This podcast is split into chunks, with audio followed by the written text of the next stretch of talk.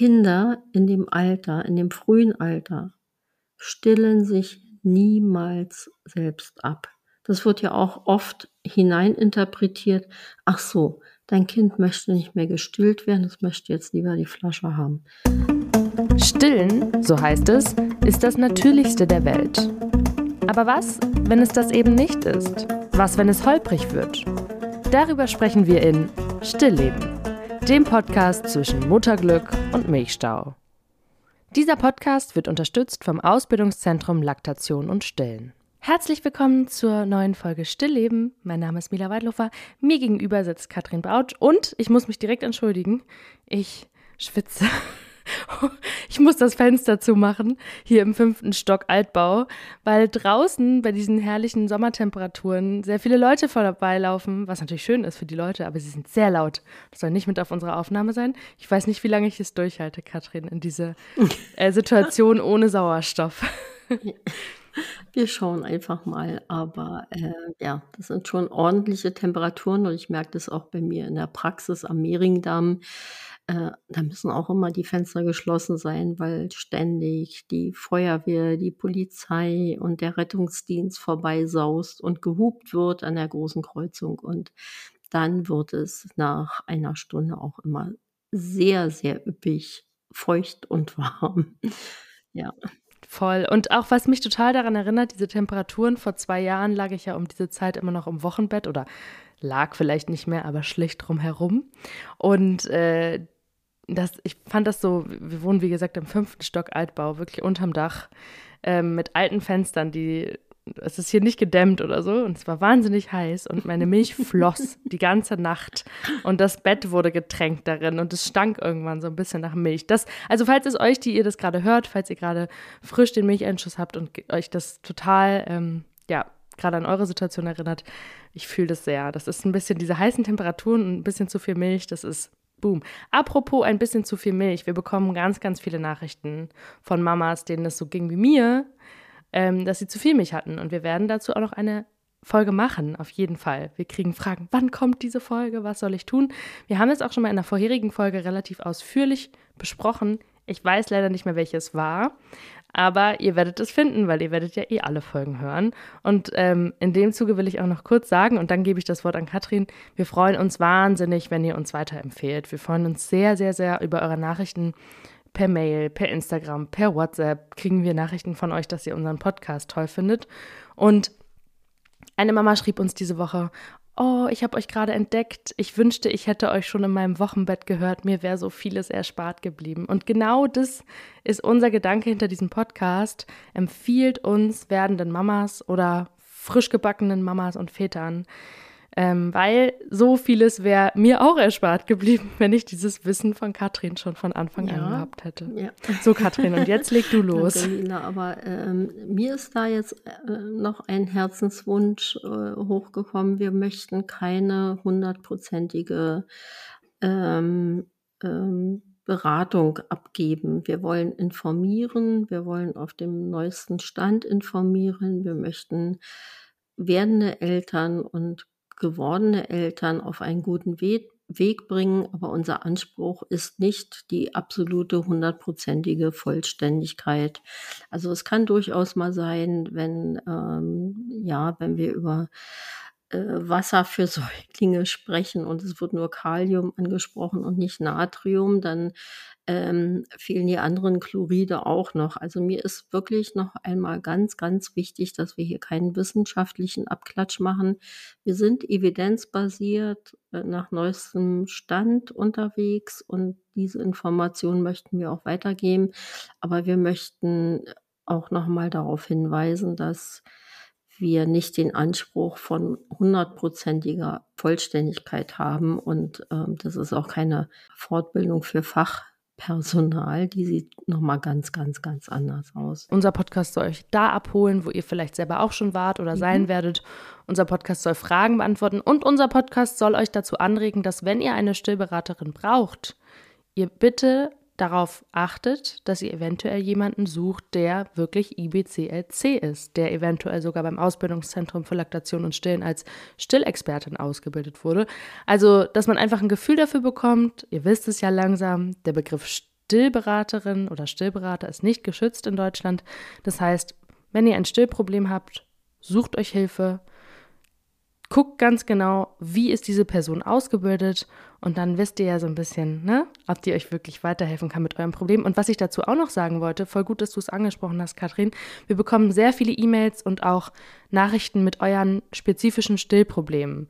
Und wie schon vorher schon mal angemerkt, ich betreue unseren Instagram-Account. Ich bin keine medizinische Fachkraft. Ich bin weder Stillexperte noch ähm, IBCLC.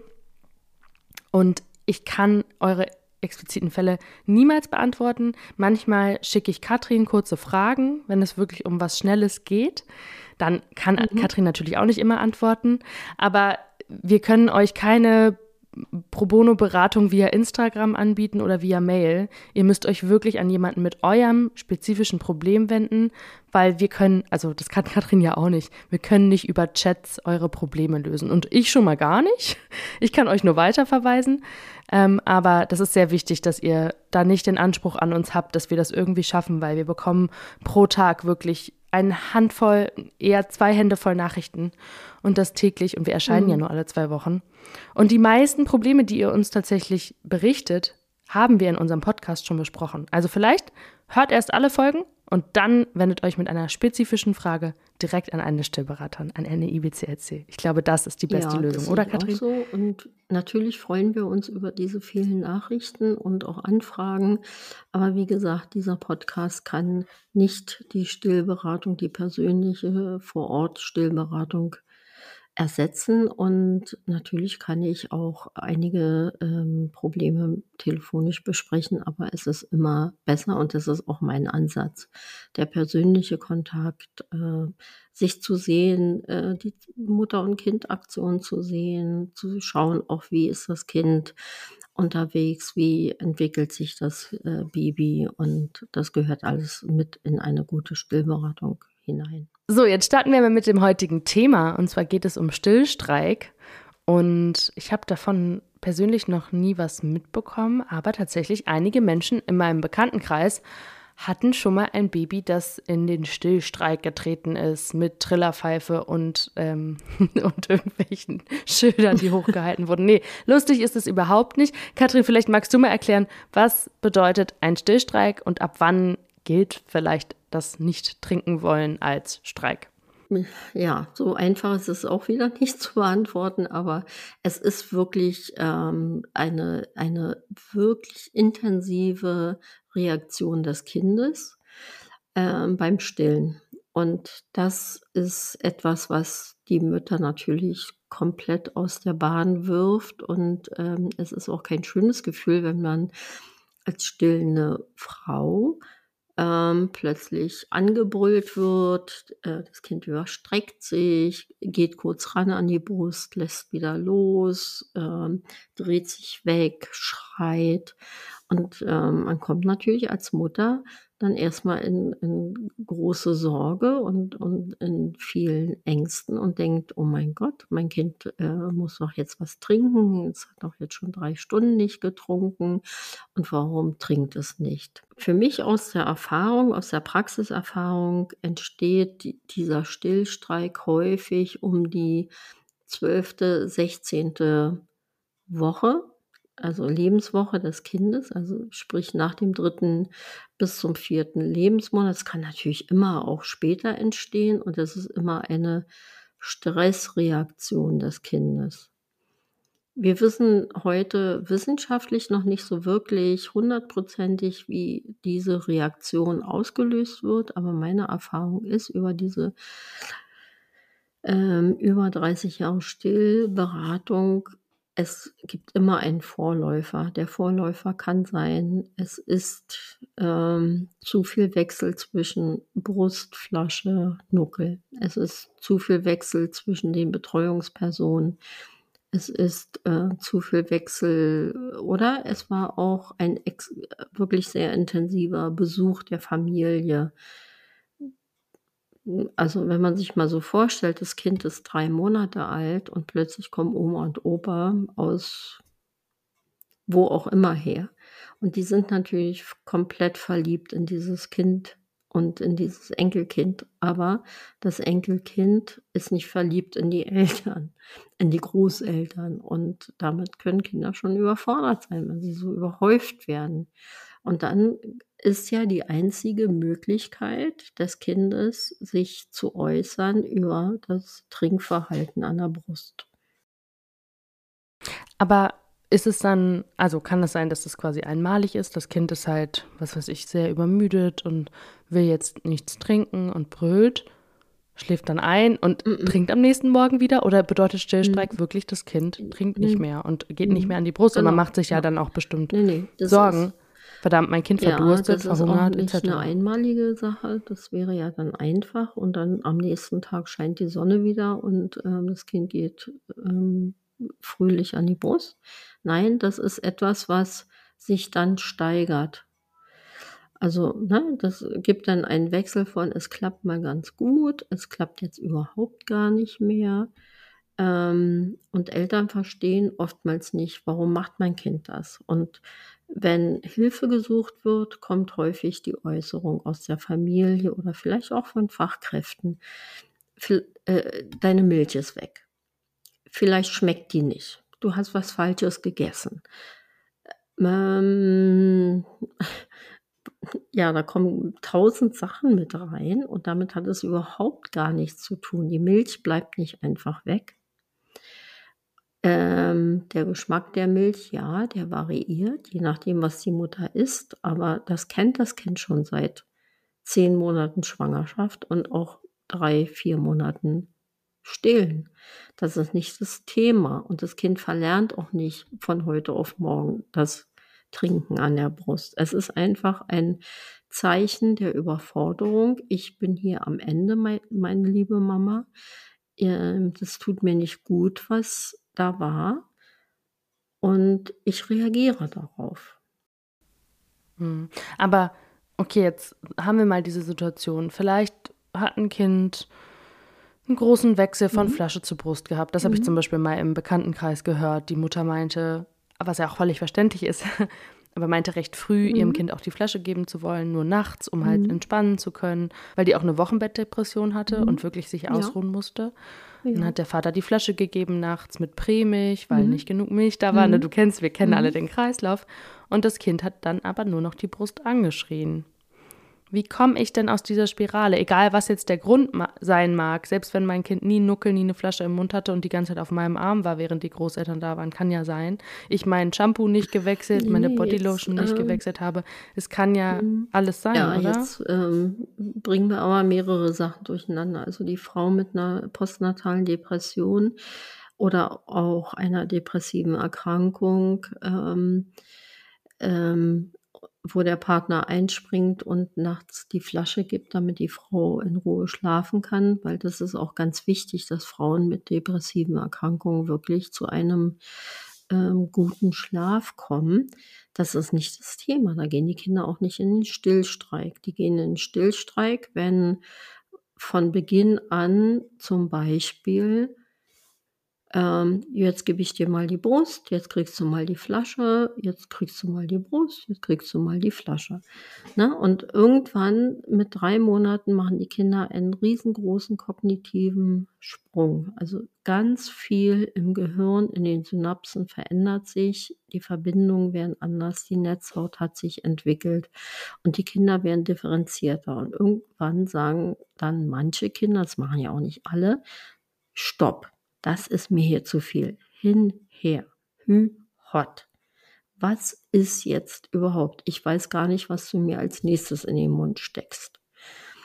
Der Original-Stillstreik ist aber eher ein anderer. Das sind Überforderungen von Kindern, die zum Beispiel, wo das Stillen tatsächlich wirklich ähm, zwei, drei Monate ganz gut funktioniert hat und dann kommt der Besuch von Tante Ella und Onkel Hans und die schleppen zwei Tage das Kind rum und oh, bist du süß und ach, bist du toll und du lächelst ja immer und ach, wie süß. Und das macht das Kind auch mit. Und hinterher sagt das Kind dann zu seiner Mama, geht's euch noch gut? Was war das denn? Und dann fangen natürlich Reaktionen an. dass ein Kind sein Trinkverhalten verändert. Und dann kann als nächstes kommen natürlich die verzweifelte Mutter, die sich natürlich auch Sorgen über die Ernährung ihres Kindes macht, ruft den Kinderarzt an und der sagt, ja, wenn das Kind nicht an der Brust trinkt, dann müssen wir mal die Flasche geben.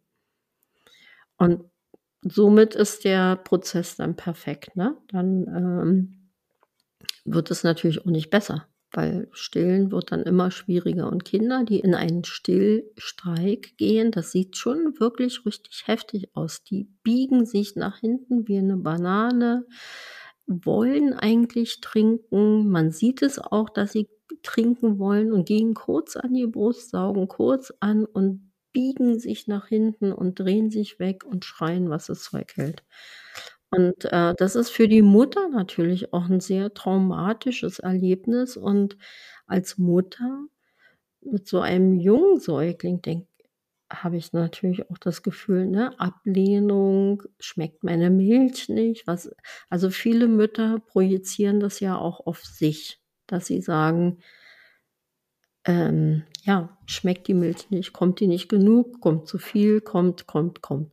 Also da wird ja ganz, ganz viel reininterpretiert. Das hat damit aber gar nichts zu tun, sondern es hat einfach nur damit zu tun, dass das Kind spiegelt, was ihr hier mit mir veranstaltet, meine lieben Eltern, ist mir zu viel. Mhm.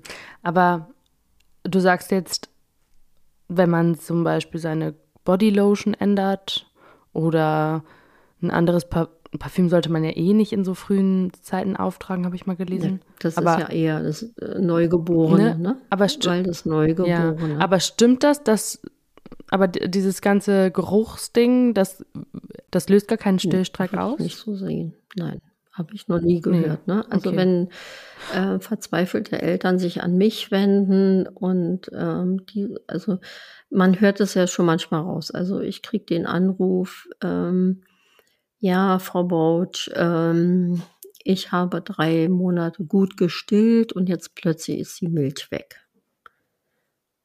Ne? Mhm. Und dann frage ich so nach und denke, warum soll denn plötzlich die Milch weg sein? Das geht physiologisch nicht. Ja, mein Kind äh, trinkt nur noch ganz kurz und schreit dann. Und, ne, und dann geht man tiefer ins Gespräch und tiefer und dann kriegt, gruselt man raus. Entweder war eine Impfung vorher da oder es war eine Urlaubsreise oder, oder, oder. Und wir können ja nicht immer alles vermeiden. Auch gewisse Untersuchungen können nicht vermieden werden. Impf Impfungen können nicht ähm, vermieden werden oder bestimmte Dinge können nicht vermieden werden. Aber die Frage ist immer, wie gehe ich damit um? Wie begleite ich mein Kind? Wie schütze ich mein Kind? Und wie kann ich es hinterher auch wieder stärken? Und aus diesem Stillstreik kommt man relativ gut auch wieder raus, indem man das Kind positiv bestärkt. Also die Interaktion ist ganz wichtig. Dass wenn das Kind zum Beispiel am besten im Halbschlaf trinkt, also der Klassiker ist ja beim Stillstreik am Tag, äh, beamen die Kinder sich weg, schreien die Brust an, trinken nur minimalistisch, aber in der Nacht geht es immer noch einigermaßen gut. Weniger Ablenkung. Und ähm, ich rate dann immer den Eltern, möglichst, wenn das Kind schläft, eingeschlafen ist im Tragetuch, in der Trage, dass man, wenn man nach Hause kommt, nicht den Haushalt aufräumen, das Kind irgendwo hinlegt und wartet, bis es putzemunter ist, sondern sich wirklich einfach erstmal hinsetzen mit dem schlafenden Kind, etwas zu trinken hinstellen, vielleicht ein paar Nüsse, die man selbst essen kann oder einen kurzen Snack und das Kind vor die offene Brust legen und im Halbschlaf suchen die Kinder die Brust und die trinken dann auch. Und bei Kindern mit 12, 14 Wochen, 16 Wochen sieht man auch ganz klar, dann trinken die eine ganze Weise, dann machen sie eine Pause und schauen die Mutter ganz intensiv an. Und da muss ein Feedback kommen. Da muss das Feedback kommen. Toll machst du das. Ich bin ganz stolz auf dich, wie schön du getrunken hast. Ich freue mich. Ne? Also positives Feedback, das möchten die Kinder dann. Und wenn das Kind auf der anderen Seite dann die Brust anbrüllt und sich wegdreht, hochnehmen, Blickkontakt, ansprechen und sagen, hey, wenn du jetzt nicht trinken möchtest, ist in Ordnung, ich verstehe dich, dann probieren wir es nachher nochmal. Und so kommt man eben halt mit diesem Verhalten, mit dieser Verhaltensweise, mit der Interaktion zwischen Mutter und Kind auch ganz gut wieder aus dieser Krise raus. Und es geht relativ schnell. Und wann sollte ich mir Hilfe suchen? Also ich, ich weiß noch, dass ähm, man macht sich ja wahnsinnig schnell Panik mhm. als junge, frisch gebackene Mama äh, und mhm. auch als Vater. Hm, also ich weiß, dass ich schon teilweise Panik bekommen habe, weil mein Kind mhm. ein bisschen länger gepennt hat und nicht diese drei Stunden mhm. Rhythmen mhm. eingehalten hat. Ähm, gerade wenn man dann vielleicht nicht an, am Anfang nicht genug Milch hatte, vielleicht schon eine schwierige mhm. Vorgeschichte mit dem Stillen oder mit dem, mit dem Kind hatte, vielleicht ist das Kind ja auch nicht gesund genau. zur Welt gekommen. Alles ja. kann ja sein. Und man verfällt sofort in Panik. Und dann ist es meistens ja auch noch ein Samstagabend oder ein Sonntag. Und man denkt sich, Mist, was mache ich jetzt? Mein Kind trinkt nicht, es brüllt die ganze Zeit, weil es hat ja natürlich auch irgendwie Hunger und ein schweres Erlebnis anscheinend gehabt. Fahre ich dann ins Krankenhaus? ähm, das kann ich jetzt natürlich auch nicht so. Also wenn vorher das Stillen gut lief und ein Kind sich gesund entwickelt hat und auch äh, die Gewichtszunahme adäquat war, es verhungert, verdurstet nicht in zwölf Stunden und es dehydriert auch nicht in zwölf Stunden. Dann fangen Eltern natürlich auch an zu googeln und oh, äh, ein Kind kann äh, austrocknen, es kann Krisen geben und so weiter und so weiter. Das sind aber andere Geschichten. Ein Kind dehydriert, wenn es wirklich ein richtig heftigen Durchfall hat. Also Durchfall dann mit wässrigen Stuhlen, Stühlen alle Stunde lang läuft nur Wasser aus dem Darm und es erbricht und es trinkt nicht. Dann ist es gefährlich. Das muss man wirklich sagen. Dann bitte sofort ins Krankenhaus. Ne? Also ein Kind trinkt nicht, erbricht ähm, und, und diese wässrigen Stühle, das riecht man dann aber auch. Dann ist eine Infektion dahinter.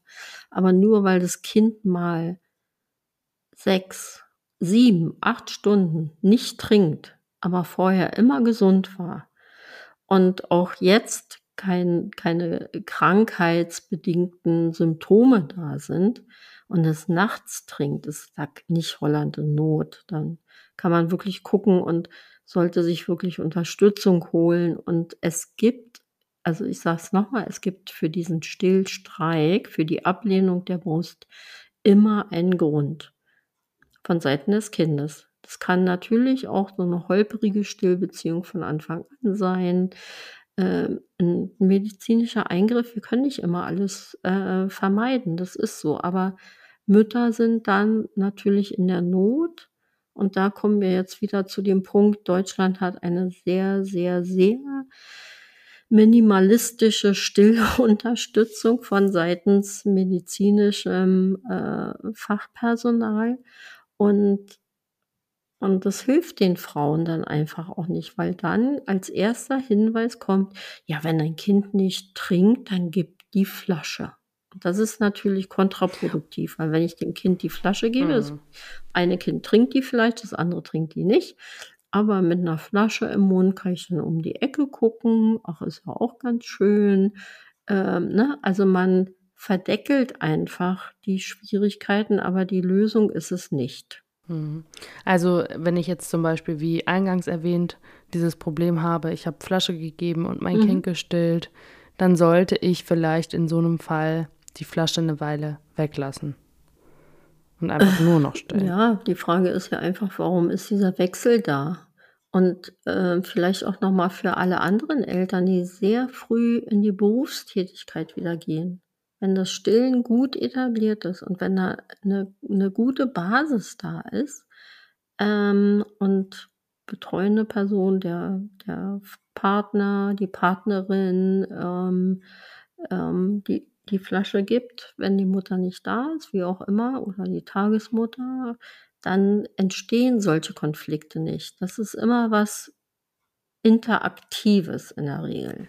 Okay, aber wenn ich die Möglichkeit habe, theoretisch, weil ich nicht arbeiten muss, sondern weil ich halt aus Entspannungsgründen die Flasche gebe, damit ich mal, was weiß ich, zwei Stunden länger durchschlafen kann? Soll ich dann diese zwei Stunden mal zwei, drei Nächte halt in Kauf nehmen und dafür das Kind mehr stillen, damit es sich wieder mehr dran gewöhnt? Naja, man muss, also da bin ich jetzt, ich bin ja in, in meinen Beratungen ziemlich klar, ne? Und äh, man muss erstmal am Anfang, denke ich, überhaupt für sich entscheiden, möchte ich stillen oder möchte ich nicht stillen. Da bist du sehr klar. Da bin ich ganz klar und so ein Hinher, Hü, Hot, Tick-Tack funktioniert nicht gut. Das Problem ist ja der Anfang und der Start. Und ähm, ich habe ganz oft äh, bei mir in der Praxis, hat jetzt nicht mit Stillstreik zu tun, sondern ähm, so am Anfang, ne? Ähm, ja, wenn ich dann zweimal am Tag die Flasche gebe, ist doch nicht so schlimm. Es ist in den ersten sechs Wochen nicht schlimm, weil die Kinder relativ viel mitmachen. Irgendwann fangen sie an zu differenzieren und dann steigen die aus. Und wenn ich als Mutter das annehmen kann und, und, und auch sagen kann, okay, wenn es gut so weiterläuft, bin ich damit zufrieden, weil mein Kind dann aber aussteigt und immer weniger und weniger an der Brust trinkt, dann komme ich damit auch klar, dann ist gut. Wenn ich dann aber hinterher traurig bin, weil mein Kind die Brust ablehnt, dann sollte ich vorher die Information haben. Also das ist, ne, das ist, äh, ist ich sage immer am Anfang, es ist kein Wunschkonzert. Möchte ich stillen, ist eine Entscheidung. Möchte ich Flasche geben, ist die andere Entscheidung völlig in Ordnung. Beides geht am Anfang, aber nicht auf Dauer. Bei vielen nicht auf Dauer. Es gibt immer Ausnahmen, ne? Aber äh, es muss sich das Stillen erstmal einmal gut etablieren. Das empfehlen wir ja auch den Frauen, die relativ früh wieder in den Beruf gehen, die selbstständig sind. Das ist ja überhaupt kein Thema. Die stillen ja trotzdem und teilweise sehr lange, über zwei Jahre. Aber das, der Beginn muss erstmal gesichert sein. Dann geht alles. Aber wenn der Anfang schon hin, her, hü, hot ist, das können Kinder nicht gut aushalten auf Dauer. Und jetzt noch eine letzte Frage zum Schluss, Katrin. Wie sieht es aus mit, ähm, wenn die Großeltern zu Besuch kommen? Und ich das aber jetzt wieder, ne, jetzt hatte ich vielleicht einen Stillstreik und habe den zum Glück überstanden mit meinem Kind, weil ich jemand sehr schlauen wie dich gefragt habe oder weil ich unseren Podcast gehört habe oder warum auch immer ich bekomme dann die Angst, oh nein, das passiert nochmal, wenn ich jetzt wieder äh, Oma und Opa zu Besuch einlade und lade sie vielleicht gar nicht mehr ein. Das nein, ist ja auch nicht soll, die Lösung. Nein, nein. Was wäre denn dann beim nächsten Mal die äh, beste Lösung? Das Kind halt nicht abgeben oder? Nein, das ähm, geht ja auch nicht darum, dass man die Eltern, äh, Großeltern jetzt fernhalten soll, aber man muss einfach verstehen, dass äh, also in den ersten drei Lebensmonaten ist das Kind ja noch sehr ich sage jetzt mal, unreif, ne? auch vom Gehirn her. Und ähm, wenn es auch auf dem Arm von Oma und Opa ist oder Tante Lotti, dann ähm, das ist okay. Hauptsache ist Körperkontakt da und, ähm, und meine Mama ist dann wieder da. Mit drei Monaten fangt die aber an, wirklich differenziert zu werden, weil sich in, im Gehirn ganz viele Synapsen neu verknüpfen. Und es hat sich dann auch die Netzhaut entwickelt. Also vorher können die Kinder so ungefähr 22, 24 Zentimeter weit schauen. Deshalb schauen die ja auch in, ins Gesicht von, von den Eltern, ne, wenn man sie anspricht und so, so ganz dabei. Aber dann öffnet sich quasi der Horizont. Also wow, ne, ich kann den Baum sehen, ich kann die Blumen sehen, ich sehe Bilder an der Wand. Und dann fängt das Kind auch an zu überlegen und sagt, hä? Warum legt mich meine Mama ständig irgendwo äh, zu anderen Menschen in den Arm? Was ist mit meiner Mama los? Und das kann der Trigger sein. Also fremde Menschen. Wenn man jetzt in einer WG wohnt, keine Frage, ne? Dann sind wir ja zusammen. Und das sind bekannte Menschen, aber Kinder wollen eben halt ihre Bezugsperson haben und die Bezugsperson ist am Anfang eben Mama, Papa, Bruder, Schwester. Mhm. Vielleicht kann ich das so ein bisschen vergleichen mit einer Situation, die mir im Wochenbett passiert ist. Und zwar mhm. nur, um es für Mütter verständlich zu machen. Ich war gerade, was weiß ich, mein Kind war drei, vier Tage alt und ähm, es kam jemand zu Besuch und diese Person steht uns ganz, mhm. ganz doll nahe und mhm. die raucht aber, mhm. wenn sie aufgeregt ist. Und hatte wohl auf der langen Anreise, die wohl mehrere Stunden mit dem Auto ging, zwischendurch angehalten mhm. und eine Zigarette geraucht. Und man ist ja wahnsinnig ja. geruchsempfindlich. Also Babys sowieso, ja, aber vor allem. Mütter, die gerade entbunden ja. haben, auch. Und ähm, naja, ne, sie kam rein und begrüßte das Baby, begrüßte uns. Und irgendwann im Laufe dieses Besuchs, der vielleicht so ein, zwei Stunden ging, hatte sie auch das Baby auf dem Arm, worauf wir natürlich alle mhm. total stolz waren. Und ich nahm mein Kind zurück mhm. und bin in Tränen mhm. ausgebrochen. Weil es roch ja. nicht mehr nach mir und es roch nicht mehr nach meinem Baby. Und ich habe, ich glaube wirklich, es hat drei Tage gedauert und dieses so frisch geborene Ding roch mhm. in meinen Augen nach mhm. Rauch nach extremem mhm. Parfüm mhm. und nach irgendeinem Waschmittel, ja. was ich nicht kannte. Und das war für mich die Hölle auf Erden. Und ich bin wirklich, da habe ich auch Milchstau bekommen, Katrin. Ich bin wirklich durch mhm. die Hölle gegangen. Und das muss man sich vergegenwärtigen, weil ich denke, dass es bei Babys in diesem Moment mhm. des Stillstreiks, worauf auch immer er getriggert wird, mhm. genau das ist, wie, wie, wie man in diesem Moment fühlt, weil das war Aber, ganz schlimm. Äh, Mila, schön, dass du das ansprichst. Es hat jetzt nichts mit dem Thema ähm, Stillstreik zu tun. Das ist eine ganz andere Nummer. Achso, ich würde auch gerne nochmal nee. ergänzen. Kinder in dem Alter, in dem frühen Alter, stillen sich niemals selbst ab. Das wird ja auch oft hineininterpretiert. Ach so, dein Kind möchte nicht mehr gestillt werden, es möchte jetzt lieber die Flasche haben. Das ist dem Kind ja angebracht worden. Aber Kinder würden sich niemals in dem ersten Lebensjahr von alleine abstellen, wenn ihnen nicht die Bühne geboten wird. Und das machen die auch nicht freiwillig. Aber zu dem mhm. Geruchsthema, das ist ja genau das Thema, wo wir als ähm, Stillexperten immer wieder darauf hinweisen, Pflegepersonal, Hebammen nehmt nicht die Kinder zum Kuscheln irgendwie und sagt, ah, ich nehme mal ihr Kind mit, äh, ruhen Sie sich mal aus, weil jeder riecht anders. Und dann kommt das Kind mit einem Parfüm von Dior oder von dem oder von wem auch immer äh, zurück und, und riecht überhaupt nicht nach meinem Baby. Und das Kind wird auch irritiert dadurch. Deshalb wollen wir ja nicht, dass Pflegepersonal die Kinder übernimmt. Ja, oder deswegen reicht man das Kind halt auch nicht gerne weiter genau. im Wochenbett. Und das ist an jemanden, ja, der nicht im Haushalt lebt. Das genau, ist einfach das ist ja eine, ja eine ganz gesunde Empfindung von Müttern, wenn sie so fühlen, ne, dass sie sagen, nein, ich möchte mein Kind nicht aus dem Arm geben. Das ist eine ganz, ganz wichtige, gesunde Geschichte und vielleicht auch nochmal eine Botschaft an all unsere Hörerinnen und Hörer. Bitte, wenn ihr euch nicht dazu bereit fühlt, euer Kind aus dem Arm zu geben, lasst es, egal wer da kommt. Ey, ich habe noch nie einen Menschen, egal wie nah er mir stand, gefragt, ob ich mal mhm. das Baby halten darf. Mhm. Ich finde das so eine mhm. übergriffige Frage.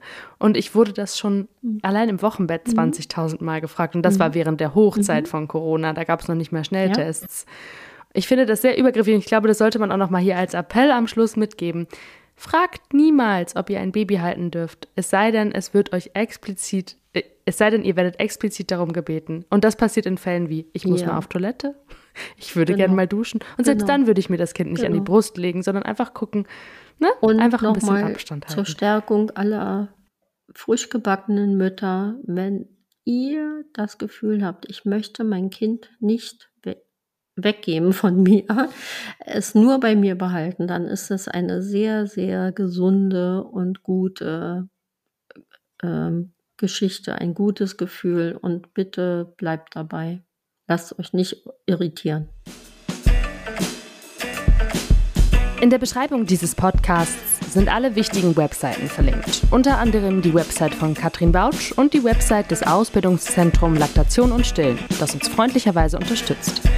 Ihr wollt keine Folge mehr verpassen? Dann abonniert diesen Podcast und folgt uns auf Instagram. Der Account heißt stillleben-podcast.